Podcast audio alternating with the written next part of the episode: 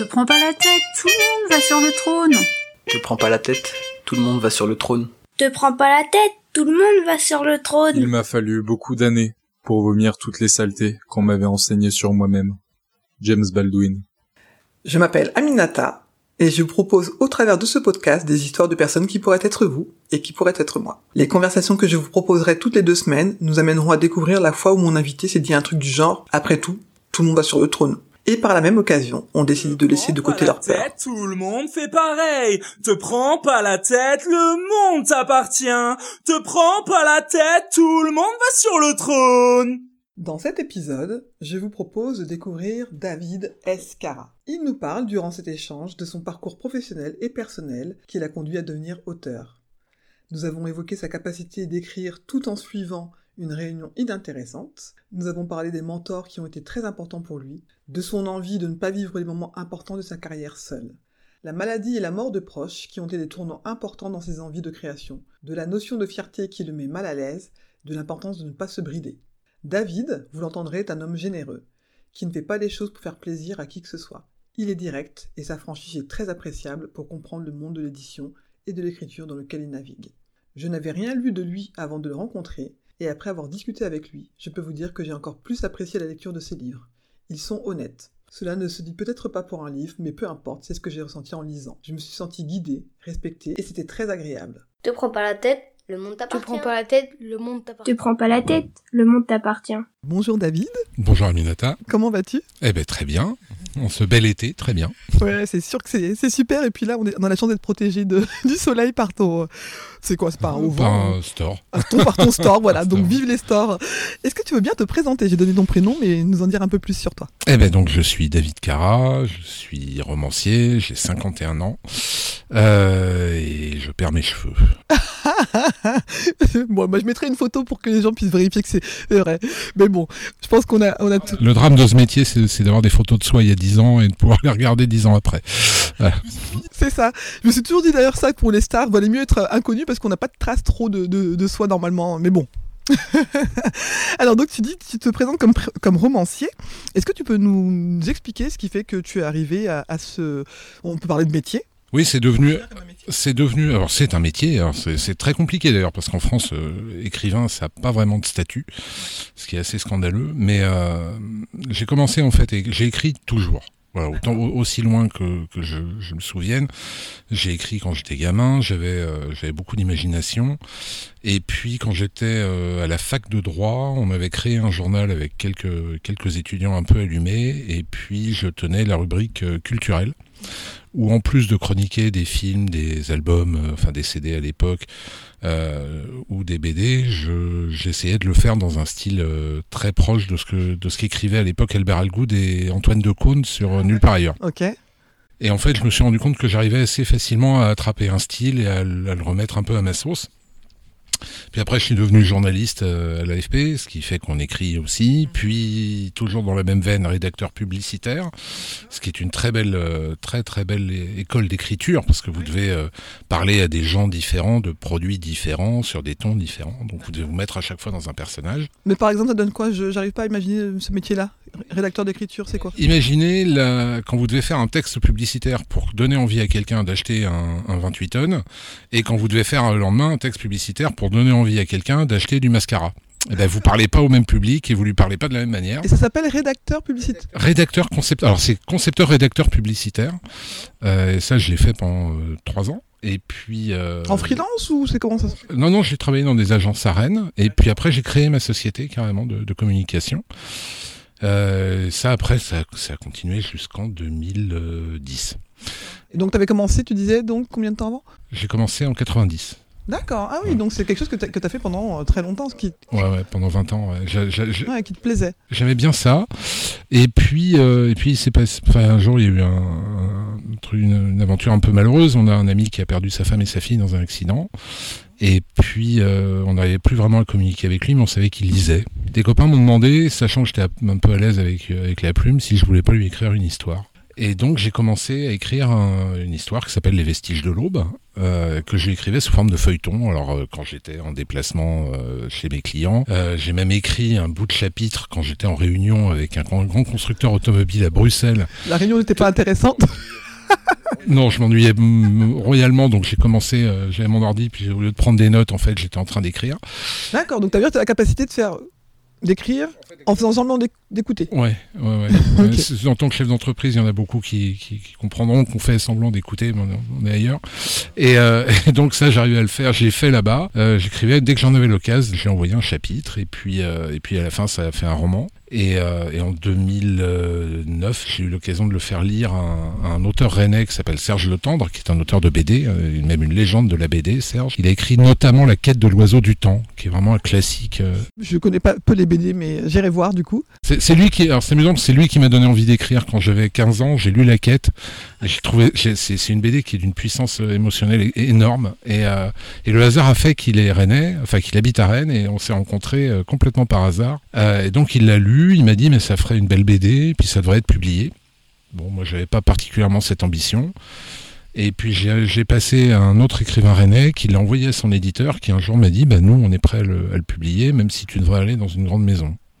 J'avais pas l'intention d'aller dans une grande maison. Je m'étais dit, voilà, dans mon parcours de vie, j'aurais publié un livre, ce qui est déjà euh, incroyable. Bon. Puis à l'époque, j'avais une vision très idéalisée de ce qu'était l'écrivain ou l'écriture, Euh, donc très naïve. Et puis, euh, bah, Serge en a fait une adaptation BD qui est sortie chez Dargaud en deux tomes avec Frédéric Penet au dessin. Euh, et puis voilà, ça a commencé en fait comme ça, dans une toute petite maison d'édition qui s'appelle Rivière Blanche. Euh, et ça a été, euh, c'était, c'était minuscule. euh, Rivière Blanche, c'est de la micro-édition, c'est-à-dire c'est de l'édition à la demande. On en trouve dans cinq librairies ou peut-être dix librairies en France.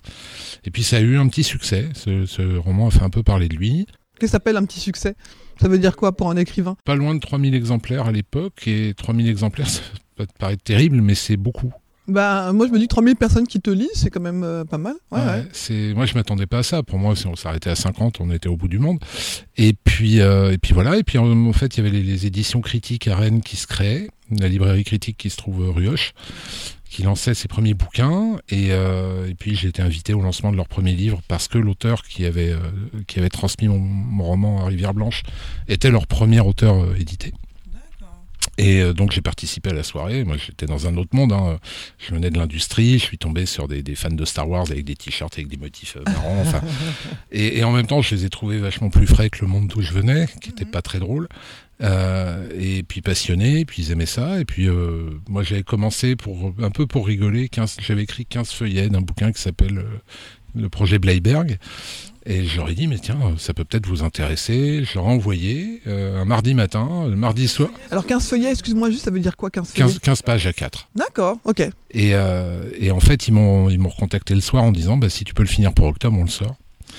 Et c'est là que c'est devenu mon boulot parce que Bleiberg, alors c'est pareil, hein, euh, à l'époque, Critique n'était pas diffusé, pas distribué, il y a- c'était très peu d'exemplaires, ils en avaient sorti euh, 1500, mais c- je me demandais déjà comment ils allaient les vendre parce que c'était dans leur librairie, pareil, quelques librairies en Bretagne, et ils pensaient les vendre sur des salons, voilà.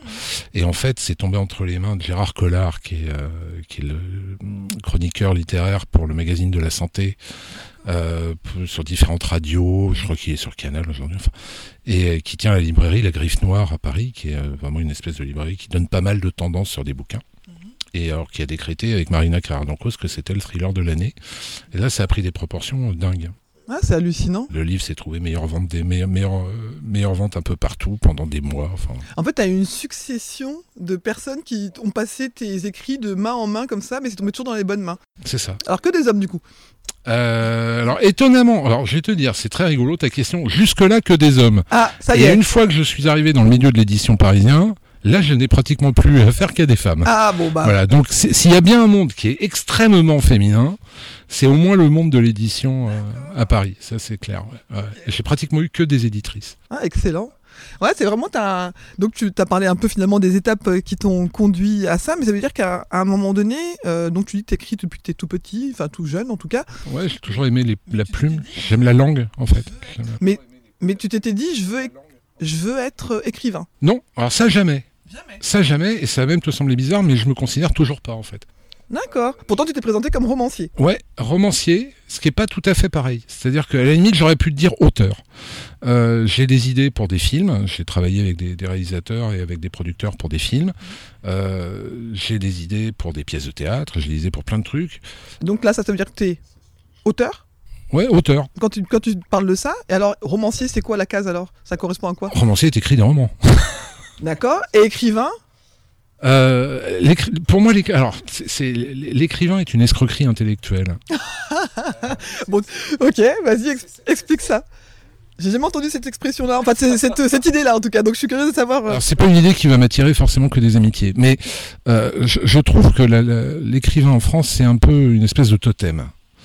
Euh, qui euh, qui fait idéaliser quelqu'un qui serait euh, une espèce de la figure tutélaire de Victor Hugo, tu sais le barbu sage qui sait Bon, je précise que tu as une barbe mais qui est pas si grosse que celle de Victor Non, qui est pas aussi grosse que celle de Victor Hugo. Euh, et puis j'ai pas le talent de Victor Hugo. Tu, veux dire que c'est un statut qui fait peur? C'est-à-dire comme un Graal un peu Ouais, c'est un Graal. Je dirais pas que ça fait peur, mais j'ai rencontré plein de gens qui m'ont dit mais je veux devenir écrivain. Mais c'est pas parce que tu es validé par les autres que tu es écrivain. Je connais des tas de gens qui écrivent pour eux ce sont des écrivains. Euh, et, tu vois, dans la, même la façon de poser ta question, ça apparaît. C'est-à-dire que euh, il y a plein de gens qui sont persuadés. Alors c'est marrant, je regardais hier un reportage sur Teddy Riner, un documentaire qui était assez génial parce que ça montrait à quel point Riner en bave pour être Teddy Riner. C'est pas simple. Le mec, il fait pas 2m4, 140 kg, et il arrive en renversant tout le monde. Non, il taffe. C'est dur, il se fait mal. Euh, être, être romancier publié, c'est un métier. Là, c'est un métier. C'est-à-dire qu'il faut être capable de se mettre à sa table de travail. On va bosser pendant des heures sur une première version du roman. On va faire beaucoup, dans le domaine du thriller historique, on fait énormément de recherches pour mêler la fiction réelle. Et puis, une fois qu'on a fait ça, il va falloir retravailler le roman. Ça se corrige. C'est pas, on n'est pas sur une espèce d'œuvre parfaite dès le départ. On n'est pas, on n'est pas frappé par une, une, lueur divine qui. Ouais, la grâce qui tombe d'un coup. Tu dormais, bam, et le lendemain tu te réveilles avec une idée. Euh. C'est ça. Non, non, il faut, euh, il faut corriger, il faut refaire, il faut réécrire, il faut affiner. Euh, et cette, cette partie-là, quand vous, quand vous avez passé des mois devant le PC à essayer de créer votre histoire et, démêler des problèmes que vous vous posez en permanence, euh, c'est pas évident. Ça arrive à un moment où on est intellectuellement un peu crevé, il faut y retourner, c'est un vrai travail. Ouais, est-ce que tu es toujours dans ça et que as plus. Enfin, il y a un moment, tu as peut-être envie d'en sortir aussi? Oui, clairement, on a besoin d'en sortir. Moi, je sais que j'arrive à la moitié d'un roman quand je commence à penser au roman d'après. C'est-à-dire que là, à partir de là, il faut que ça se termine. J'allais te poser la question, est-ce que ça t'arrive d'avoir euh, deux idées de roman en même temps donc, À partir du moment où j'atteins la moitié du premier. D'accord, ça c'est vérifié à chaque fois. C'est systématique, ouais. Redis-nous juste, t'en as écrit combien du coup alors de romans Neuf. Neuf, d'accord. J'ai fini, je viens de finir le neuvième euh, et je vais attaquer le dixième euh, incessamment. J'ai profité du confinement pour écrire un, roman entier en fait. Et c'était une période merveilleusement calme. T'étais inspiré Oui, c'était calme surtout. J'ai peu de sollicitations extérieures. Alors les sollicitations que tu as du coup alors, en tant que romancier, puisque c'est ton métier du coup Alors oui, j'en ai, j'en ai moins parce que j'ai pris beaucoup de recul par rapport à tout ça. C'est-à-dire Ça fait partie de l'histoire personnelle. Euh, jusqu'en 2016, on va dire, j'étais euh, très présent sur les salons, je donnais beaucoup d'interviews. Et à partir de 2016, euh, j'ai un peu arrêté, en fait. Bah, parce que ma compagne est tombée assez gravement malade. Euh, et qu'il y a plein de choses dans ce que je vivais que j'ai trouvé vaines. Euh, donc écrire des romans, ça me va très bien. Être célèbre, je m'en fous. Ça n'a aucun intérêt, ni pour moi ni pour les autres, euh, à part se, faire plaisir en se disant ah, il y a ma photo dans le journal où je passe à la télé, ça m'a pas passionné. Donc aujourd'hui je donne très très peu d'interviews. Euh, j'ai dû en donner euh, deux en deux ans. Euh, là, je vais faire une télé pour, euh, pour France 3, mais parce que c'est pareil, un journaliste qui me suit depuis le départ et que j'aime bien et qui m'a demandé. Voilà, mais, mais voilà, moi, moi, mon boulot, c'est d'écrire des, des romans. Voilà, c'est, ça va pas au-delà. Mais on entend ça hein, de quelques artistes dans d'autres domaines, effectivement, qui ont juste envie de, de se faire plaisir dans leur euh, art, parce que moi du coup je considère quand même ça comme un, art. Ah, c'en est un, mais je considère que c'est un artisanat. Voilà, mais qui du coup euh, se passerait bien effectivement de toute la com, tout ça, tout ça. Donc, euh, bah, ouais, c'est, c'est, très particulier quand t'as pas un besoin absolu d'être validé en permanence, ce qui est mon cas. J'ai pas, j'ai pas besoin d'être validé. c'est il y, a plein d'aspects alors qui sont très très sympas mais je, vais te citer un exemple tout bête tu vas à Ikea acheter un meuble à monter t'en as plein ton chariot parce que il faut acheter euh, le Hurdal, le Borgieux, le- les machins qui se mettent dedans. T'es pas sûr d'avoir assez de charnière. Enfin bon. Et là, il y a quelqu'un qui, euh, qui déboule vers toi à moitié en courant, et euh, alors que tu t'y attends pas du tout, te, te parle de tes livres. C'est, c'est, ça, c'est la partie adorable. Euh, mais par contre, il m'est arrivé d'être au resto après avoir fait une télé et, et d'avoir quelqu'un qui me photographie toute la soirée. Et tu dis, je suis pas Brad Pitt, merde. Enfin, à un moment, c'est. euh, et, et- et quand tu vois ça, je préfère que la personne, ça m'est arrivé, se lève, vienne me voir et me parle, à la limite. C'est du respect en fait, tout simplement aussi d'un être humain. Enfin, c'est pas, t'es- pas devenu la chose des gens en fait parce que tu es devenu euh, Non, romancier. mais quoi. ça, ça change le regard des gens. Mais je comprends, ouais. Et du coup, euh, comme il y a quand même, on aura l'occasion d'en parler, il y a, je pense que tu le vois en ce moment, il y a beaucoup de bêtises dans le monde là. Non, Beaucoup, beaucoup de bêtises. je sais pas de quel bon tu Non, parles. tu vois pas trop. Et euh, il y a un moment, tu dis ça m'emmerde. de- Finalement, mon boulot, c'est d'observer le monde, Hmm, et euh, je peux me permettre de moins m'y mêler. D'accord. Donc ça veut dire que financièrement, tu es aussi tranquille parce que euh, j'imagine, alors tu dis que tu as, écrit plusieurs romans et du coup tu es payé pour ces romans. Est-ce que tu arrives à être détaché de ça? Est-ce que tu dis que finalement, enfin, t'as pas besoin d'être validé? Je comprends. Mais j'imagine que bon, l'intérêt quand même c'est que ce soit lu et vendu, parce que si tu veux vivre que de ça, ou alors faut avoir une autre profession à côté. Ah non, mais j'ai eu la chance, si tu veux, d'avoir vraiment un énorme succès avec Bleiberg, qui était absolument imprévu, qui a eu d'autres répercussions parce que les droits ont été achetés par des producteurs pour, l'adapter en série, d'abord en film, puis en série. Euh, ça m'a amené à d'autres types de projets qui ont été clairement rémunérateurs. Euh, et, et accessoirement, j'ai une vie extrêmement simple. Euh, C'est-à-dire, grosso modo, moi, tu me laisses entre mon PC et mon télescope, et c'est bon. Oui, t'as pas de gros besoins. euh. Si j'ai pas de rêve de gloire, j'ai pas de rêve de richesse non plus. Ah ouais, mais on peut. Enfin, Clairement. pour Non, toi, en tout cas. Dans Ouais. mon cas. Dans mon cas. oui. J'en veux à personne d'avoir des rêves de gloire ou des rêves de richesse d'ailleurs. Ah oui, non, je, com- je comprends, je comprends tout à fait ce que tu veux dire. Tu, tu parlais de la question de ne pas avoir besoin d'être validé et ça me fait penser moi au fait que bah, on parle beaucoup du enfin les gens qui se sentent parfois pas légitimes pour faire telle ou telle chose euh, qui manquent de, confiance en eux. D'ailleurs moi le, titre euh, du podcast euh, euh, est, aussi lié à ça. Tout le monde passe sur le trône. Moi à, la base c'était vraiment le fait de pouvoir dire à des amis euh, avec qui je discutais parfois qui disaient ah t'as vu il y a un tel enfin ou bien pas, pas, pas, pas forcément des gens connus hein, mais des gens qui parfois les impressionnaient pour une raison ou pour une autre et de se déconsidérer par rapport à ces personnes là et moi je peux je peux me le dire, je pouvais me le dire par rapport à moi aussi, et je me suis dit, bah, cette petite phrase, euh, à un moment, je me dire, bah, en fait, euh, même Brad Pitt, par exemple, parce que tu parlais de lui, et bah, il va aux toilettes à un moment donné. Ah, Puis je te rassure, quand il est pas en tournage, il ressemble à rien. hein. Dire, il a pas la même plaquette d'abdos, il a pas. Enfin, ça fait partie de leur métier, ça. C'est ça. Et donc, du coup, toi, t'as jamais eu besoin d'être validé par qui que ce soit, du plus loin que tu te souviennes. euh. Si, alors, ça m'est, arrivé, mais euh, en fait, c'est plus une quête.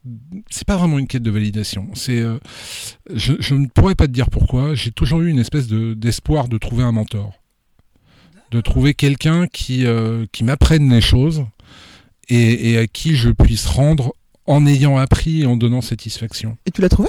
Euh, alors j'en ai eu un. Alors c'est c'est très marrant. J'en ai eu un dans le travail, euh, au niveau de mon entreprise, euh, qui euh, qui était alors, un vieux. C'était il était extraordinaire ce type. Et, euh, il avait 60 balais, il avait des rides énormes, une voix euh, une voix rauque comme ça. Il fumait en permanence des cigares. Enfin, et il avait la gueule à, à jouer dans les dans les tontons flingueurs quoi. Ah, Il avait la même gouaille, enfin il était fabuleux. Et, et c'est vraiment quelqu'un que j'ai rencontré par le boulot et c'est quelqu'un que j'aimais beaucoup, vraiment. Euh, Qu'est-ce- Mais qu'est-ce qui te donnait en- envie qu'il soit ton mentor? Tu veux qu'il t'enseigne quoi? Qui m'a, ah il m'a, il m'a appris plein de choses sur le, le monde de, l'en- de l'entreprise, euh, chez, chez, dans les grandes entreprises, le monde des affaires. Il m'a appris ça. Euh, c'était mon monde, donc voilà, j'avais besoin aussi de, de repères parce que c'est pas évident quand t'as euh, 25 ans que tu montes ta boîte et que t'as des types qui ont 50 balais, qui sont là depuis 30 ans et qui ont pas envie de te laisser passer. Clairement, hein, c'est ça. Et, et lui, euh, lui a tendu la main. Enfin, tu, tu, tu disais tout à l'heure ton, ton manuscrit, il est passé de main en main. Moi, il y a un élément qui pour moi est capital dans la vie, c'est la transmission. Et je trouve que c'est quelque chose qu'on fait pas assez dans notre société, où c'est quand même un peu chacun pour soi. Euh, prendre la main de quelqu'un et l'aider, ben merde, ça coûte rien, et c'est quand même bien. Quoi. Sans rien attendre, ouais, c'est clair. ouais. Ouais. Et, tu vois, depuis, grâce au succès de Bleiberg, j'ai pu faire publier des gens. Il y a des gens qui m'ont envoyé des manuscrits, et, et j'ai en tête au moins trois écrivains différents aujourd'hui, trois romanciers différents qui sont publiés parce qu'à un moment. Tu leur as tendu la main aussi. euh. Ouais, ça, j'ai pu servir à ça. Donc ton espoir finalement, tu, enfin, alors ton mentor, dont tu, le celui dont tu parlais, c'était dans le monde de l'industrie. Ouais, et il est décédé en 2006 et bizarrement à partir du moment où il est décédé, ce que je faisais a cessé de m'intéresser. D'accord. Comme s'il était, il est plus là pour te voir, donc ça t'intéresse plus ou c'était quoi? C'était pas qu'il était plus, enfin, on n'avait pas fini l'histoire, quoi. On avait d'autres trucs à vivre, on était devenus amis, hein, à titre personnel et et je sais pas, le, le ouais, il y avait, il y avait, il y avait quelque chose avec lui qui était de l'ordre effectivement du, du, du- prof élève Mhm. et sans le prof, ça m'intéressait plus. D'accord. Et t'as trouvé un mentor euh, pour l'écrire? Alors dans l'écriture, ouais, c'est- lui, lui acceptera pas. Il voudra à mort s'il entend. Euh, je ferai tout pour qu'il l'entende. C'est Serge, Serge Le Tendre a été, euh, euh, ça a été formidable. D'abord rencontrer quelqu'un qui vous a donné envie d'écrire, c'est quand même pas rien. Et humainement, c'est une leçon, Serge. C'est un type qui est gentil, qui est humble, qui est euh, travailleur. Euh, moi, il m'a pas dit je vais adapter ton bouquin, parce qu'en fait, il a adapté deux de mes romans. On a fait 5 BD ensemble au total. Et, euh, et il m'a dit je vais essayer de l'adapter. Ouais, humilité quoi. Et, enfin voilà. Et, euh, et, et de la même manière dans le cinéma. Alors Serge, Dieu merci, est vivant hein, et, va bien. euh, mais dans le cinéma, j'avais été contacté en 2010 par Alain Berberian, qui avait fait La Cité de la peur, le film des nuls, euh, qui a fait, euh, ouais, qui a fait le Paparazzi, qui a fait voilà plein, plein de films assez rigolos, l'enquête corse. ouais, et euh, moi, j'aimais beaucoup Alain- la caméra d'Alain. J'aimais beaucoup la façon qu'il avait de filmer et tout. Après, il a pas fait que des, films inoubliables, mais il y en avait deux, trois bons. Et, euh, et un jour, je, reçois un coup de fil d'un- mec qui me dit euh, J'ai lu ton bouquin, je pense que tu peux m'aider. Je suis en train d'écrire un thriller, j'y arrive pas. euh, J'arrive pas à finir, tu peux, tu peux m'aider. Je dis Oui, c'est gentil, vous êtes qui? Je suis Alain Berberian. J'ai failli raccrocher pensant que c'était une connerie. la blague quoi. Ouais. En fait, il avait appelé mon éditeur qui lui avait donné mon numéro. Et, euh, et je suis allé le voir à Paris en me disant c'est une blague, enfin. Et donc, je me suis retrouvé face à vraiment lui. Et, euh, et je, je savais, je me suis, je m'étais renseigné, je savais qu'il avait la réputation d'être assez dur avec les, les- les scénaristes. Et il me dit voilà mon manuscrit, lis-le et dis-moi ce que tu peux faire pour moi. Qu'est-ce qu'est-ce que je vais apprendre à ce garçon Enfin, euh, et en fait, assez naturellement, je me suis pas, je me suis pas bridé par rapport à ça. J'ai pris le, script. Et puis j'ai commencé à prendre des notes en me disant tiens là il peut peut-être le dire mieux là on pourrait changer la scène et tout et puis je lui ai envoyé trois jours après euh, un petit euh, un petit dossier et il m'a dit bah super euh, tu viens à la maison on bosse ensemble on s'isole on bosse ensemble et go et on l'a fait. Ça a été un souvenir euh, phénoménal. Ah super. et on a on a avancé sur ce projet. Et en fait Alain est décédé est mort de maladie euh, il y a deux ans. Euh, et c'est c'est pareil en fait. Ça m'a j'ai pas envie de, vivre les histoires seul Ouais, en fait, euh, c'est bosser seul ça me dérange pas c'est beaucoup là, autour de, de décès de maladies hein, que tu prends des tournants. euh, Ouais, ouais, ouais. Bah, en fait, c'est les hasards, ce sont les hasards de la vie, si tu veux. La maladie en elle-même elle fait partie de notre existence. On est fragile, hein, quand même. Il faut le savoir. Ça, on en prend conscience au fur et à mesure. Ouais, ouais. et puis on le voit, on le voit depuis quelques mois. Mais euh, c'est plus trouver les gens avec qui j'ai envie de faire des trucs. Voilà. Euh, là, en ce moment, j'avais un peu presque, j'étais pas loin d'arrêter d'écrire. Euh, bon. Et puis il y a eu un éditeur euh, qui s'appelle Jérôme Vincent, des éditions ActuSF, qui voulait relancer une série que j'avais faite qui s'appelle Thunder pour les ados. Euh, et puis il se trouve que je l'avais lancé avec un, un éditeur qui a été viré, donc ils ont arrêté la collection. Donc euh, pour des questions de droit juridique, je pouvais pas relancer tout de suite. Et puis Jérôme m'en parlait, m'en a parlé une fois à un salon, puis on s'est revu l'année d'après, puis il m'en a reparlé. Puis il est fini, il a fini par venir à la maison l'année dernière. Il me dit écoute, moi je veux vraiment aller au bout de cette série. Euh, Et puis voilà, euh, je l'aime bien. euh, je touche du bois pour qu'il aille bien. Je me dis bah ouais, je vais le faire avec lui. ouais. Ouais, donc c'est ça. Ouais. Donc à chaque fois, ouais, c'est. C'est avec des gens. Tout seul, ça m'intéresse pas. Pourtant, t'es tout seul quand t'écris quand même. Ouais, mais là, c'est. Alors, je te dirais, c'est inhérent à. Tu parlais de l'art en, en soi. euh, oui, tu peux pas. euh, Enfin, il y a, il y a- je connais des, des- j'ai des copains qui, qui écrivent à quatre mains. À quatre mains, ouais, ce que j'allais dire. Giacometti et Raven, par exemple, le font très bien. Moi, j'ai pas eu l'opportunité de faire ça. Et, euh, et puis, ce sont des moments qui sont à moi. Voilà, le moment de l'écriture, il est à moi. Oui, puis t'as pas besoin de faire de concessions, peut-être aussi avec euh, qui que ce soit. Oh, enfin. bah, c'est même pas. Si, parce que des concessions, t'en fais en permanence quand tu corriges un livre. Oui, mais oui, dans la correction, ça, j'imagine. Mais je veux dire, au démarrage, en tout cas, de ton idée, tu peux peut-être la dérouler. euh, Ouais, je la déroule, j'y mets énormément de trucs qui sont nuls et qu'il faut que je vire après. Alors parfois je me rends compte tout seul, parfois on m'aide.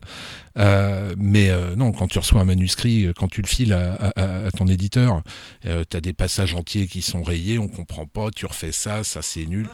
Voilà, il faut l'accepter. Ça, il faut être très humble hein, pour pour faire ça. À force, tu as dû gagner en humilité, euh, j'imagine. euh. Bah, disons qu'au début, ouais, au début, ça pique un peu. Mais en fait, on vit la même chose dans la pub. Quand, quand tu écris un texte publicitaire, tu vas le remettre à ton patron ou au client qui va dire, bah, ça non, ça oui, ça non. Bon.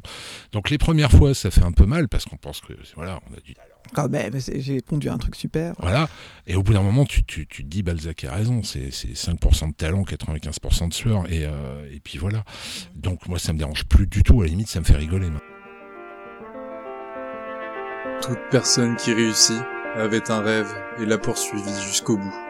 Anthony Robbins. Te prends pas la tête, tout le monde fait. Te prends pas la tête, tout le monde fait pareil. Te prends pas la tête.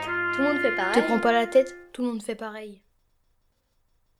Est-ce que ça veut dire que ça. Alors, ça t'est peut-être déjà arrivé ou ça ne t'arrive plus de, de te sentir à- de pas te sentir à la hauteur? Ça t'arrive encore, par exemple? Ah oui, c'est c'est pas me sentir à la hauteur, c'est c'est un, c'est un, c'est peu comme les sportifs, c'est un, équilibre qui est très très ténu entre le doute et la confiance. C'est-à-dire, il faut te dire quand même que tu es capable de le faire, parce que si tu doutes de ta capacité à le faire, là, tu n'arriveras nulle part. Et en même temps, il faut quand même se rappeler que euh, bah, tu peux mal faire. Voilà. Donc, il faut toujours essayer de bien faire. Mais c'est pas inhibant. Ça Ça te paralyse pas euh, au point de. non, ça m'a jamais paralysé. Et, et tu vois, même le- une fois quand tu as fait un best-seller et que tout le monde t'attend, mais je dis bien tout le monde, c'est-à-dire même des gens auxquels tu n'aurais jamais pensé, euh, je me suis contrefoutu du succès du premier avant d'écrire le deuxième. C'était pas grave. Mais comment t'arrives à faire ça du coup? Tu vas chercher ça où? Parce que alors c'est peut-être ton caractère, hein, j'imagine, mais euh, ça doit être grisant malgré tout. Même surtout ton succès est arrivé sans que tu ailles le chercher spécialement. Donc euh, comment tu fais pour pas prendre la grosse tête par exemple et pas te dire oh bah c'est bon maintenant euh, voilà. Je sais pas. Je me pose la Alors, question. déjà, j'espère ne pas avoir pris la grosse tête à l'époque. C'était il y a 10 ans, donc euh, voilà. Je pense pas avoir pris la grosse tête. Par contre, j'ai essayé de faire sérieusement le boulot. Mais je me suis jamais pris pour un. Enfin, je sais pas, à l'époque, il y a eu des articles. le maître du thriller, tu dis, mes genoux. Enfin, c'est. Ça veut rien dire. J'ai j'ai 15 copains qui ont euh, écrit des bouquins où on a mis le maître du thriller. Enfin, ça nous fait rigoler à chaque fois. Euh, je crois que c'est. euh, ce qui fait que tu prends pas la grosse tête, c'est je crois que c'est lié aussi à ton éducation, beaucoup. hein. Mhm. T'as été éduqué par. euh, J'ai été éduqué, j'ai eu la chance d'être éduqué par, euh, par des parents euh, qui m'ont pas qui m'ont pas appris l'égotisme absolu. Tu vois. mais qui t'ont suffisamment nourri aussi pour avoir confiance en toi ou bien Ouais, ça sert. Alors la, la confiance en moi, je pense que c'est c'est pas venu à la base. c'est pas venu à la base. J'étais un gamin extrêmement timide et, et même si j'étais l'air volubile, je suis quelqu'un de très timide. Mais euh, ma compagne pourrait en, en témoigner. Je, je peux bégayer une demi-heure euh, devant une voilà, c'est une femme, c'est terrible quoi. pourquoi devant une femme? Dans, le- dans le cadre de, de sentiments, je veux dire, à partir du moment où il y a des sentiments qui. qui... Ah ok. Ouais, c'était affreux. Et euh, la première fois que j'ai rencontré, je me suis comporté, euh, je m'écoutais en me disant tais-toi, mais bon. Et euh, c'était c'était étonnant. Mais non, c'est. Tu sais, d'abord, j'ai 50 balais, donc arrivé à un moment, tu te dis, j'ai essayé de résoudre au fur et à mesure des problèmes avec ce que j'étais, étant ado. C'est pas une évidence hein, ce que tu dis parce qu'il y a plein de gens qui arrivés à 50 ans ou pas plus n'auraient. Je vois n'auraient- plein de gens aliénés ou névrosés qui n'ont jamais rien fait pour essayer d'aller mieux, déjà, et puis de faire que ça aille mieux avec les autres. Toi, tu as cherché, en tout cas, à t'amé- enfin, à t'améliorer. C'est pas un jugement de valeur, mais en tout cas, à, à sortir d'états qui te faisaient pas du bien, quoi. Ouais, ou qui pouvaient me rendre désagréable envers les autres, de- dans mon comportement ou dans mes doutes. ou dans Donc, si j'ai des doutes, je les garde pour moi, déjà, et puis je les identifie et je travaille dessus. D'accord. Par, par quel moyen, par exemple? Le travail. Mais le travail euh, physique, tu vas voir quelqu'un, enfin. euh, Ah non, non, ce que je veux dire, c'est que euh, pour, pour moi, pour faire sauter un doute dans un domaine, il faut se donner les moyens de progresser dans ce domaine. Donc, dans l'écriture, euh, j'ai écrit des trucs qui, pour moi, étaient naturels, euh, qui sont bienvenus, qui sont venus assez facilement. J'ai appris le travail de, l'auteur qui doit revenir sur son manuscrit, euh, améliorer des choses. J'ai appris comment on construisait un roman. Et puis, quand j'ai voulu aller vers d'autres domaines ou d'autres façons d'aborder le thriller, c'était pas évident. Donc, ce que j'ai fait, c'est que j'ai bossé pour ça. C'est-à-dire, j'ai, lu des thrillers qui étaient faits d'une certaine manière, j'ai regardé des films qui étaient racontés d'une certaine manière. Mais est-ce que tu cherchais, tu avais déjà en tête ce que tu voulais euh, trouver? J'avais, l'histoire en tête, mais je voulais trouver d'autres manières d'arriver à la raconter. Euh, d'autres champs lexicaux, Sans perdre ta façon d'écrire, parce que tout en restant. moi, je me, ouais, je me pose toujours la question de quand on- même les chansons. Enfin, moi maintenant, bon, il y a des samples, des choses comme ça, mais quand tu écris, être sûr que tu écris pas quelque chose qui est déjà écrit quelque part dans le monde. euh, alors, on- Ah, ça, C'est un peu compliqué, bah, même si euh, j'ai un ami qui me disait euh, ta façon d'é- d'écrire euh, sera toujours la tienne de toute façon, mais malgré tout, on est pollu... enfin, on peut être pollué par euh, les autres. euh, Tu sais, c'est une éponge, un artiste. hein. C'est-à-dire que tu, tu captes un peu les émotions des autres, tu captes l'air du temps. euh, bon. Euh, donc, tu peux. Moi, je sais que j'ai une grande trouille quand je lis un roman, et j'en lis très peu d'ailleurs. euh, c'est justement de, de me retrouver complètement phagocyté par le style de l'auteur en face. Et de me mettre à le reproduire. Mais sur le, je sur les doutes que tu peux avoir humainement, bah, il faut apprendre. Quand tu sais pas faire un truc, tu apprends. Mais c'est rarement hors de portée. Je veux dire, à moins de vouloir devenir astrophysicien, qui nécessite quand même euh, des, con- des- des connaissances lourdes, mais ces gens-là sont pas des surhumains non plus. Ils ont travaillé dans ce domaine-là. Et on peut pas être bon partout. Ça aussi, il faut l'accepter. Ça n'existe pas. Il y a personne qui est bon partout. Oui, mais après, il faut, faut savoir repérer euh, ce, qui est, ce qui fait qu'on est fragile sur un sujet. Il faut savoir euh, être honnête avec ça, en fait, de savoir se dire, bah là, en fait, euh, bon, c'est pas terrible. C'est ça, mais quand toi, au dé- début, j'avais quelques reproches sur mes descriptions de lieux, tu, bah, tu dis, je vais bosser ça. D'accord. Mhm. Ouais, en fait, le travail te fait pas, ne te fait pas peur. Non. Mhm. Non, puis surtout, je, je- je ne crois pas qu'on arrive à quoi que ce soit sans bosser. Ah ouais, bah, je suis spécial dédicace pour mes enfants. C'est vrai que c'est pas pour dire qu'ils ils sont, euh, qu'ils ont peur de bosser, mais euh, ils ont encore cette image-là de euh, ouais, mais lui il a réussi. Et, et j'en parlais encore hier avec un de mes fils et je lui dis mais en fait c'est du travail. Il me parlait d'une jeune fille qui faisait des, des, des positions, enfin qui prenait des positions en, en gymnastique et tout. Et je dis mais ça le travail, c'est c'est du travail tous les jours. Donc euh, donc merci pour cette petite ce petit rappel. C'est avec plaisir.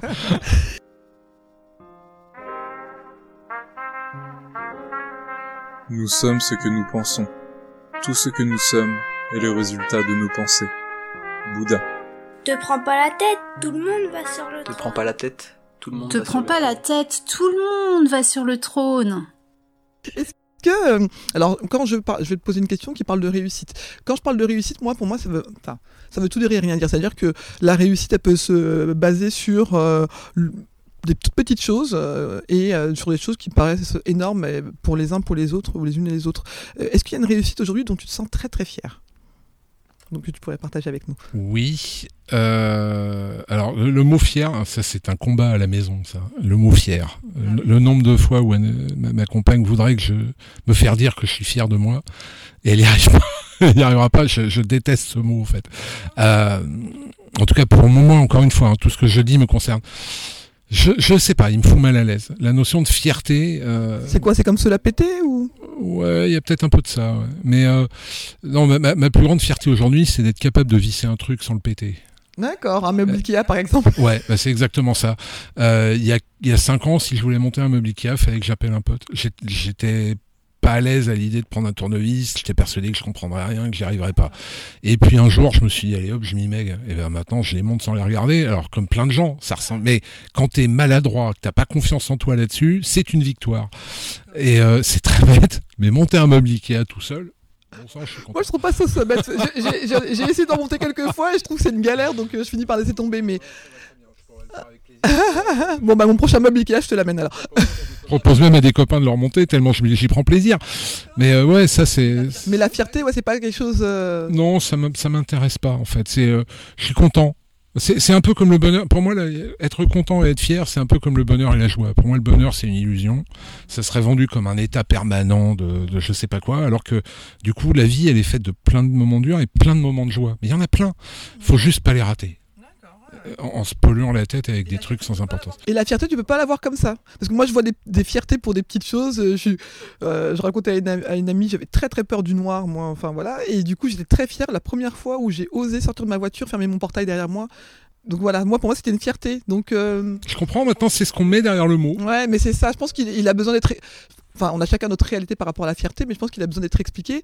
Et désormais, moi, c'est un mot que j'utilise aussi avec euh, plus de facilité. Mais avant, moi, j'ai grandi dans une famille où euh, être fier, c'était un peu se la péter. Il fallait faire attention de ne pas l'être trop pour pas non plus attirer les, les regards euh, sur nous. Donc, euh, Ouais, tu vois, je, je, je sais pas, le côté fier, il y a un côté mise en lumière euh, qui, qui me pose souci. ouais. Euh, je suis plutôt un homme de l'ombre. J'aime, bien, l'ombre. Mon premier personnage écrit était un, un vampire, alors qu'il est une allégorie de, plein de choses. C'est pas le vampire en soi, et, euh, et c'est quelqu'un qui vit énormément dans les ombres justement pour regarder ce qui se déroule autour. Et, et- et tu vois, toute la période où j'ai été très très en lumière, et pas la période où j'ai été le plus heureux. C'était pas c'était pas idéal. Non, je préfère observer les gens discrètement. Euh, je préfère voir les gens vivre. Je préfère, en fait, je raconte leurs histoires. Hein. Quoi Ouais, t'es un observateur. Ouais, ouais, ouais, ça me va bien mais comme je fais avec le ciel. Enfin, c'est, ça me convient. Mais oui, c'est Je, pensais à ça effectivement. C'est marrant parce que bon, on a parlé effectivement avant de commencer de des observations nocturnes et euh, ouais, ouais, du coup, il y a quelque chose qui, qui est aligné en fait. Euh. Ouais, ouais, ouais. Et tu sais, euh, tu, parlais de, de, de, réussite ou de choses comme ça. Est-ce que c'est important de réussir? D'abord, ça veut dire quoi réussir? Réussir quoi? Je connais des gens très célèbres et je les connais bien, avec beaucoup de succès, très connus, qui sont malheureux comme des chiens. Et et quand je dis malheureux, c'est euh, seul. Alors tu peux avoir la plus grande baraque du monde, t'es seul. Voilà. Alors t'es sollicité parce que t'es célèbre, mais en dehors de ça, tu es seul. C'est pour ça que je pondère la réussite vraiment par euh, des petites choses. C'est vrai que la réussite, je, l'entends pas euh, dans le sens être effectivement soit connu. Aujourd'hui, ça, ça compense. Être reconnu par plein plein de gens. la réussite, c'est vraiment quelque chose. Moi, je trouve voilà qui qui te fait te sentir bien mais une réussite sur un même sur un petit truc en fait. Donc... Mais qu'on parlait du meuble, moi j'étais content, mais vraiment bêtement quoi. C'est pour ça, mais moi je suis contente que tu donnes cet exemple-là parce que euh, c'est aussi démystifier de dire qu'on n'a pas besoin d'être dans des choses qui sont visibles pour l'extérieur. Si déjà dans ta famille, tes potes ou quoi qui sont au courant que tu as réussi ça, moi je me dis bah tant mieux et puis euh, voilà on est, on est on peut être content avec ça. Et puis quand tu sais, c'est un truc que tu, quand plus tu t'intéresses à l'astro et globalement aux sciences, euh, aux astrosciences, tu, tu dis la Terre a 4 milliards et demi d'années. 4 milliards et demi d'années. Je suis là pour peut-être 80, 90 ans. Mmh, peut-être 100 si t'as de la chance, mais. tu dis, quelle importance sur ces 4 milliards 5 la, la seule importance que ma présence peut avoir, c'est d'essayer de donner un peu de bonheur à des gens qui m'entourent ou à des gens qui me lisent. C'est la chance que j'ai. Mais j'écris aujourd'hui plus pour, pour essayer de donner du plaisir à des lecteurs euh, que parce que pour moi c'est important d'être écrivain. Enfin, tu vois, ça n'a pas de sens ça. Euh, je veux dire, on respire aujourd'hui, dans l'air que tu respires, il y a des atomes qui ont appartenu à Cléopâtre. Parce que c'est le même air depuis que la Terre est Terre c'est la même atmosphère, c'est les mêmes composants, c'est tout est pareil. Voilà. Bon, y a la pollution peut-être en plus quand même. La pollution en plus, mais même, même ce qui fait la pollution, c'est ça fait partie de la Terre à la base. On n'a pas créé de matière, rien ne se perd, rien ne se crée là-dessus. On transforme des choses. Euh, donc on, est, euh, notre, on, est, on vit une époque moi qui me terrifie avec les réseaux sociaux, où il faut s'exposer, on s'expose. On a des caméras partout, tous nos téléphones sont devenus des, pratiquement des chaînes de télé. Euh, tu vois YouTube, ça pousse dans tous les coins. Tu vois des gamins qui se filment en permanence. Des, enfin, et, moi je trouve ça d'une d'une vacuité, mais absolue, quoi. Absolue. Ça me fait peur parce que pendant qu'on fait ça, on s'intéresse pas à des choses qui sont nettement plus essentielles, notamment l'autre. Et alors, c'est vrai que euh, moi, je me suis posé la question au, début, au démarrage avant de faire ce podcast-là, et je me suis demandé qu'est-ce qui m'animait. Et moi, ce que j'adore, effectivement, c'est l'être humain l'être humaine de façon générale et de rencontrer des personnes euh, de cette façon-là. Donc, euh, euh, j'ai déjà remercié Michael qui nous a mis en, lien et puis je suis vraiment contente de, que, tu aies, que tu aies bien voulu me rencontrer parce que moi, j'aime cette idée de me dire, bah, effectivement, on est sur la planète les uns les unes à côté des autres, on peut passer les uns à côté des autres sans se, sans se rencontrer. Et quand je dis rencontre, c'est pas juste on s'est croisé, on s'est tapé dans l'épaule ou quoi que ce soit, mais vraiment se dire, mais si dans la vie, pendant 5 minutes, tu passes du temps avec quelqu'un qui qui t'apporte même un sentiment, un sourire ou quoi que ce soit, et, ou bien que ça dure une heure ou toute une vie, enfin je me dis déjà, tu as gagné ça, c'est de se remplir euh, comme ça d'expériences différentes parce que Enfin, la vie est courte pour le coup, je trouve. Bah, autant en faire quelque chose d'un peu sympa et pas se faire suer. Euh, j'allais dire autre chose, mais se faire chier. C'est Diderot qui disait que la, vie est courte, ce sont les journées qui sont longues. Et, euh, et c'est vrai, c'est vrai. Euh, tu sais, hein, ce qui, ce qui m'a motivé dans ce que, justement, dans le fait qu'on puisse se rencontrer, c'est que je me suis rendu compte que dans ta démarche, il y avait l'envie d'essayer de transmettre aux gens de la confiance en eux finalement. Euh, un truc que je dis régulièrement, je suis très souvent intervenu dans des, dans des, lycées, des collèges, et, un de mes grands discours auprès des gamins, c'est de dire, mais c'est valable pour les adultes, c'est de dire, n'écoutez personne vous dire, ne laissez personne vous dire que c'est impossible. Voilà, c'est, c'est, on, vit dans un monde où au lieu d'essayer de pousser les gens à s'accomplir. Tu parlais de réussir, moi je pense que s'accomplir, voilà, c'est bien. Euh, on les bride, on les bride en permanence, ou, on, alors on leur fait miroiter des trucs euh, absurdes. je parlais des réseaux sociaux, tu vois. Euh, et, non, il faut, y aller. Oui, c'est-à-dire que d'un côté, il y a ce côté qu'on voit des gens effectivement sur des, réseaux qui ont qui donnent l'impression d'avoir tout facilement comme ça. Et en même temps, quand on est dans une notion, on veut travailler sur quelque chose, ah non, mais laisse tomber ça. Enfin, c'est vrai qu'il y, a quelque- il y a des choses qui ne cohabitent pas forcément ensemble et ça peut euh, créer des, idées dans la tête des enfants, euh, euh, des enfants, des adultes même, hein, parce que quand on grandit avec ça et que finalement on se dit, ah bah non, c'est pas pour moi ça, enfin voilà. C'est c'est toutes ces choses-là qu'on a entendues auparavant, des phrases qui nous bloquaient, des choses comme ça. Toi, t'en as pas eu de phrases de, cet ordre-là qui, un prof qui aurait dit une phrase malheureuse ou, un- ou un adulte, une personne importante pour toi? Un prof de maths qui un jour m'a mis une tarte dans la gueule euh, parce que le garçon à côté de moi f- foutait le boxon dans la classe. Une vraie? Ah oui, oui, j'ai pris une gifle. C'était une autre époque, hein, c'était le début des années 80. euh, À cette époque-là, on s'interrogeait moins sur deux, trois trucs. Ouais, ouais, moi je me suis avoir pris une fessée, c'est parce que je bavardais. Ouais. Et ça, et ça m'a pas, euh, ça a pas fait de moi un tueur psychopathe, hein, donc elle est pas grave. Mais du coup, à l'époque, j'étais plutôt scientifique et j'ai tellement mal pris sa réaction que je me suis dit, bah, je vais m'intéresser euh, plutôt à la littérature et aux langues. Et du coup, j'ai tourné le dos aux sciences. Ouais, mais tu vois, j'y reviens aujourd'hui. J'y reviens depuis 2-3 ans. Oui, du coup, mais parce que là tu viens avec une démarche volontaire, quoi. Voilà, c'est ça. Mais euh, tu vois, des fois, ça tient effectivement à peu de choses. Et, et- et très souvent, alors c'est vrai que j'ai pas d'enfant, mais c'est pas forcément simple au quotidien. Mais j'entends des gens qui se plaignent de leur monde parce qu'ils s'intéressent, parce qu'ils sont curieux, parce qu'ils posent 500 000 questions.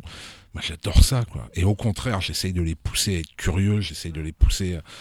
C'est devenu, c'est l'expression la curiosité est un vilain défaut, c'est vraiment devenu quelque chose. euh, Moi, je pose beaucoup, beaucoup de questions, mais je dis toujours aux personnes, vous avez le droit de pas répondre.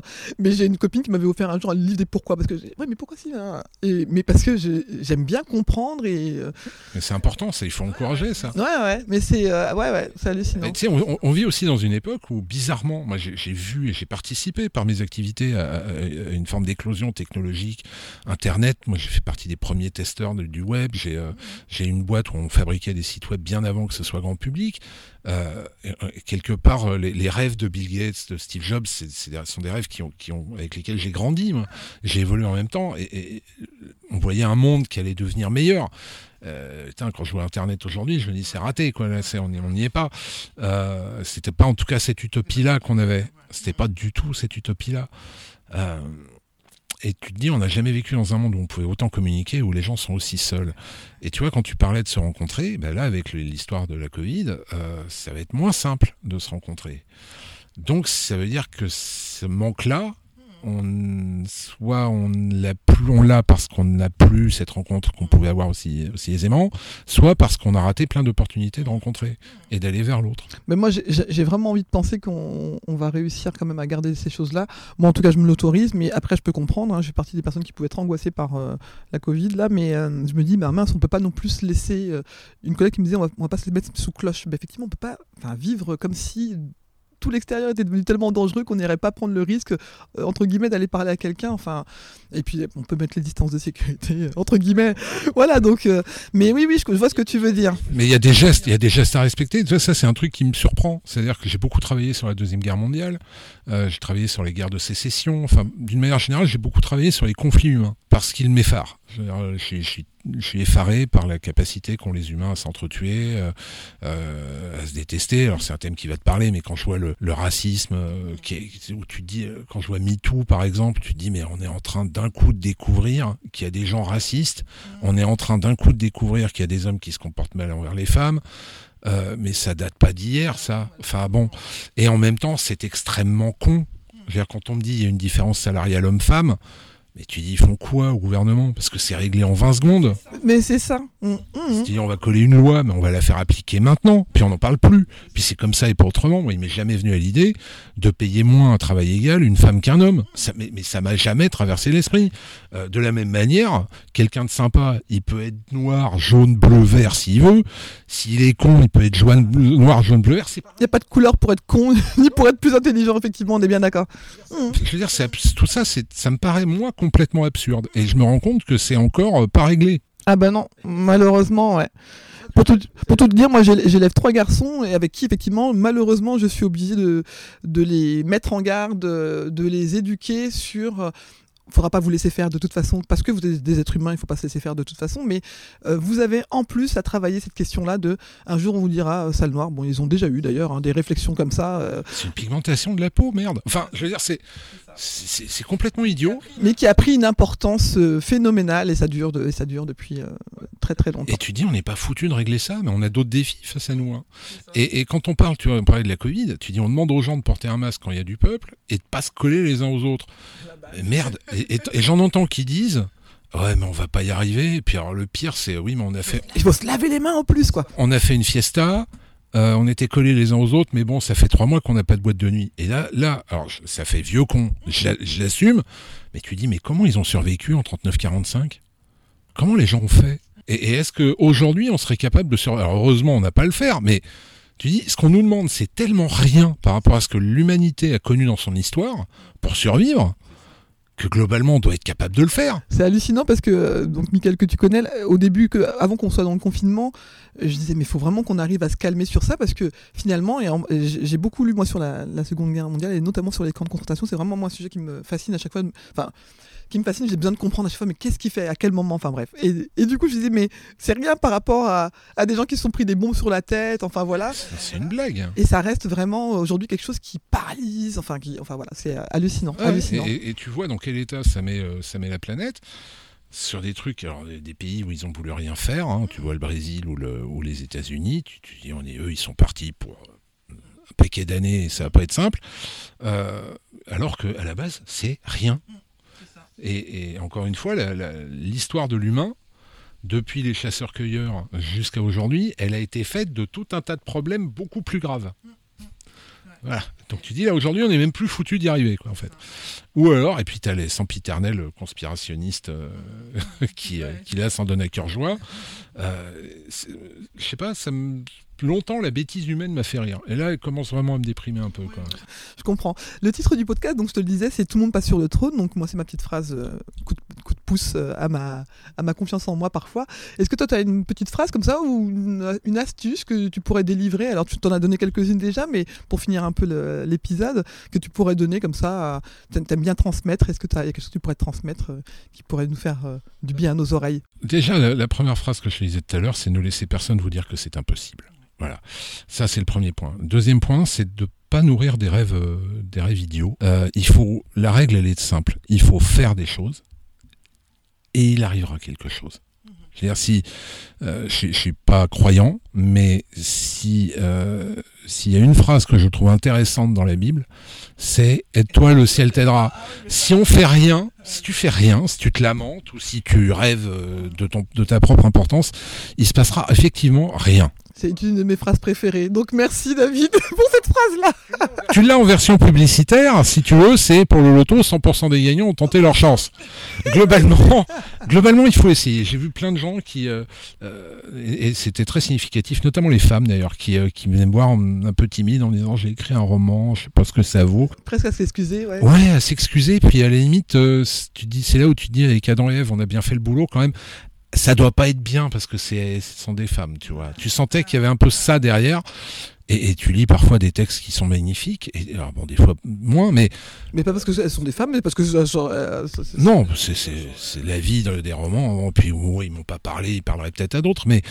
Et tu leur dis, mais, mais, euh, mais je, enfin, lancez-vous à l'eau, euh, allez-y, envoyez-le, faites-le lire, ou passez-le moi, je vais regarder, enfin. Et ça. Euh, ça, je trouve que c'est important. C'est-à-dire être timide, euh, c'est bien. C'est, c'est, je trouve que ça peut même être une qualité, d'ailleurs, humaine. Mais il faut pas laisser, il faut essayer d'aller au-delà de ses inhibitions. Et de temps en temps, bah alors, la vie est un sport de contact. J'ai fait du rugby très longtemps. La vie est un sport de contact. Et il faut pas refuser le contact. C'est pour ça que je, je, je, refuse d'avoir la carte sans contact, la carte bleue. et il faut y aller, euh, quitte à se prendre. Il faut savoir qu'on on va pas forcément réussir. On va pas forcément rencontrer un succès énorme. Oui, et puis en fait, on ne fait pas les choses pour les réussir. On fait les choses parce que ça nous fait plaisir. Ou, euh... C'est ça. Tu vois, une des questions qu'on m'a le plus souvent posées, c'est comment on écrit un best-seller? Bah, mon pauvre ami, si je le savais, on ferait que ça. Euh, donc c'est, tu vois, c'est, c'est dans cette vision que le monde nous, inculque aujourd'hui, où globalement il faudrait être vu, il faudrait être connu, il faudrait gagner plein de, plein de pognon et tout. Et c'est, pas ça la réalité. Euh, je connais très très peu de joueurs de foot qui ont commencé gamin en se disant je je veux être riche. C'est pas vrai. Ces mecs-là, ils veulent le ballon, ils veulent jouer. Euh, et il se donne les moyens. On parlait de se donner les moyens, c'est être, Cristiano Ronaldo. Oui, ça s'est pas fait en un claquement de doigts. Euh, ça se fait pas en un claquement de doigts. Le mec, il, bosse comme un taré. Mais de la même manière, être Johnny Hallyday, et pourtant j'étais pas fan, hein, j'assume parfaitement. Mais merde, 50 ans de carrière à ce niveau-là, euh, il a pas fait que le con sur des motos. Hein. Le type, il a travaillé, il a bossé comme un chien, il s'est donné les moyens de le faire. Et il n'y a pas de secret. C'est, euh, il faut, voilà, il faut, il faut travailler, il faut essayer, il faut accepter l'échec. Voilà, on apprend plus de ses échecs que de ses réussites. Bill Gates disait la réussite est mauvaise conseillère, elle incite les gens intelligents à se croire infaillibles. Je trouve qu'elle est magnifique cette phrase. Elle est très très vraie. Euh, on fait des choses, on a envie, on essaye. Peut-être que ça sera pas bien du tout, et donc c'est pas forcément notre voie. Puis peut-être que ça sera pas mal, mais qu'il faudra améliorer. Et là, il y a peut-être quelque chose à creuser. Mais en tout cas, il y a une certitude, c'est que rester prostré dans son coin n'aide pas. On ne viendra pas frapper à ta porte et dire tiens, j'ai un truc pour toi. Non, mais par contre, à force justement de jouer le sport de contact, on va peut-être rencontrer des gens qui à un moment vont dire tiens, ta façon de faire, elle m'intéresse. C'est voilà, c'est là où je parlais d'artisanat, c'est qu'avant d'être un, un bon ébéniste, euh, il faut en faire un paquet de meubles. Euh, et ils sont généralement jamais contents. C'est-à-dire qu'ils vont refaire toute leur vie. C'est une vision très japonaise de l'art et de l'artisanat, mais, mais euh, globalement, c'est ça. Mozart, c'est une exception absolue. Et est-ce que l'exception qu'on nous raconte correspond à la réalité, ça pourrait se discuter. Euh, mais il y a eu, il y a eu, il y a du talent, mais il y a aussi beaucoup, beaucoup de travail. Bon, euh, et tous ces éléments-là, tu vois, le travail est indissociable de, de, de, de ça. Euh, tous ces éléments-là font qu'à un moment, moi, je crois vraiment qu'on peut tous arriver à des choses. On a tous des talents qui sont différents. Ouais, mais c'est marrant parce que tu vois, cette histoire de travail, on le voit plus pour un boulanger, je sais pas, enfin voilà. Mais quelqu'un qui réussit dans un domaine artistique comme le tien, par exemple, on va imaginer que c'est le coup de chance. Alors que non, en fait, c'est du travail. C'est marrant. Je, je sais pas qu'est-ce qui fait qu'il y, a des distinguos qui se font comme ça? Il y, a forcément une part de chance, mais comme je le disais, d'abord parce que quand tu vois un artiste en promo, euh, c'est facile. Mmh, oui, c'est fini déjà à ce moment. Mmh. Ce que tu vois, c'est facile. Tout le processus compliqué, il a eu lieu en amont et tu le vois pas. Tu ne le vois pas. Euh, c'est comme ça, pour ça que je te parlais de Cristiano Ronaldo. Le jour où tu tapes. Euh, On voit pas les coulisses, clairement. Trois semaines de la vie de Cristiano Ronaldo. Moi, je me rappelle avoir vu un documentaire il y a longtemps sur la vie de Stéphane Guivarch. Euh, quand il était à Auxerre, putain, ça rigolait pas quand même. Hein. C'était non pas à Auxerre, euh, je sais plus où il était. Mais je me demande s'il n'est pas passé là. Enfin bref, euh, donc le, non, c'était une discipline, c'était c'était une motivation, c'était une concentration qui était très importante. Et, la notion de concentration aussi est, capitale. Mais quand tu, quand tu vas en promo, voilà, à part faire le beau, t'as rien d'autre à faire. C'est ça, là, le, t'es vraiment un peu détente, on va dire, quoi même si toi t'aimes pas ça, mais. non, mais il y, a un petit côté récompense, si tu veux, tu vas rencontrer euh, tes lecteurs ou tes, auditeurs quand tu, quand tu fais de la musique. Ou, euh, voilà, c'est un peu la récompense parce que l'idée c'est de rencontrer du monde dans le, dans le cadre du roman, tu es seul très longtemps. Oui, donc tant qu'à faire au bout d'un moment aussi. Euh. Donc quand tu as du retour de tes lecteurs, c'est extrêmement flatteur. Moi, ça m'a, les plus grandes émotions, je les ai eues à cause de ça. Euh, et il y a eu plein de lecteurs qui me disaient merci. Je leur disais, on va pas se gourer, c'est moi qui vous remercie, parce que des romans, il y en a plein, vous avez choisi de lire les miens, et en plus, ils vous ont fait quelque chose. Euh, voilà, et ça, c'est motivant, ça, ça fait plaisir, c'est touchant. Voilà, c'est vraiment touchant d'un point de vue émotionnel. Il faut sortir la tête des, schémas prédéfinis. Il euh, y a des tas de chanteurs qui sont meilleurs que Beyoncé. Et ils n'auront pas le succès de Beyoncé. Bah, c'est comme ça. C'est ça. Et puis elle a travaillé pour ça. Et puis voilà. Et puis elle a travaillé. Puis elle travaille pour rester euh, au sommet. Et, donc c'est une remise en cause euh, qui est permanente. Arriver au sommet, c'est moins dur que d'y rester. Hein. Donc euh, moi j'ai beaucoup d'admiration pour des auteurs comme euh, Franck Tillier par exemple, qui est euh, au sommet depuis un bon moment et qui s'y maintient et qui, qui, je connais bien Franck, il travaille dur, il travaille bien, il est, c'est un mec bien en plus, donc c'est pas perdu. Mais bizarrement moi je m'intéresse plus au fait que ce soit un mec bien qu'un auteur célèbre. Il faut déjà essayer d'être quelqu'un de bien. C'est une chanson d'Enzo Enzo, je trouve c'est pas mal. Juste quelqu'un de bien de bien. On va finir sur ça. Alors, bah, merci beaucoup, David. Vraiment, c'était super de parler avec toi. Merci beaucoup. Bah, je t'en prie, Aminata.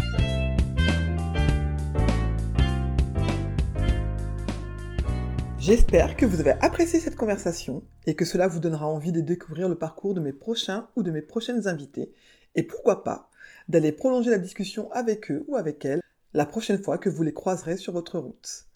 J'espère également que cela vous donnera envie d'écouter vos envies et moins vos peurs. La vie est souvent plus simple que ce que l'on imagine. Si vous souhaitez me poser des questions ou pourquoi pas être un futur ou une future invitée, n'hésitez pas à vous abonner à mon compte Instagram. Et si mon podcast vous plaît, n'hésitez pas à lui donner des petites étoiles sur votre plateforme d'écoute préférée, que ce soit Apple Podcast ou autre chose, et ça me fera toujours plaisir d'avoir des retours. Les rois et les philosophiantes, et les dames aussi. Te prends pas la tête, le monde Tu t'appartient. prends pas la tête, le monde Te t'appartient. prends pas la tête, le monde t'appartient.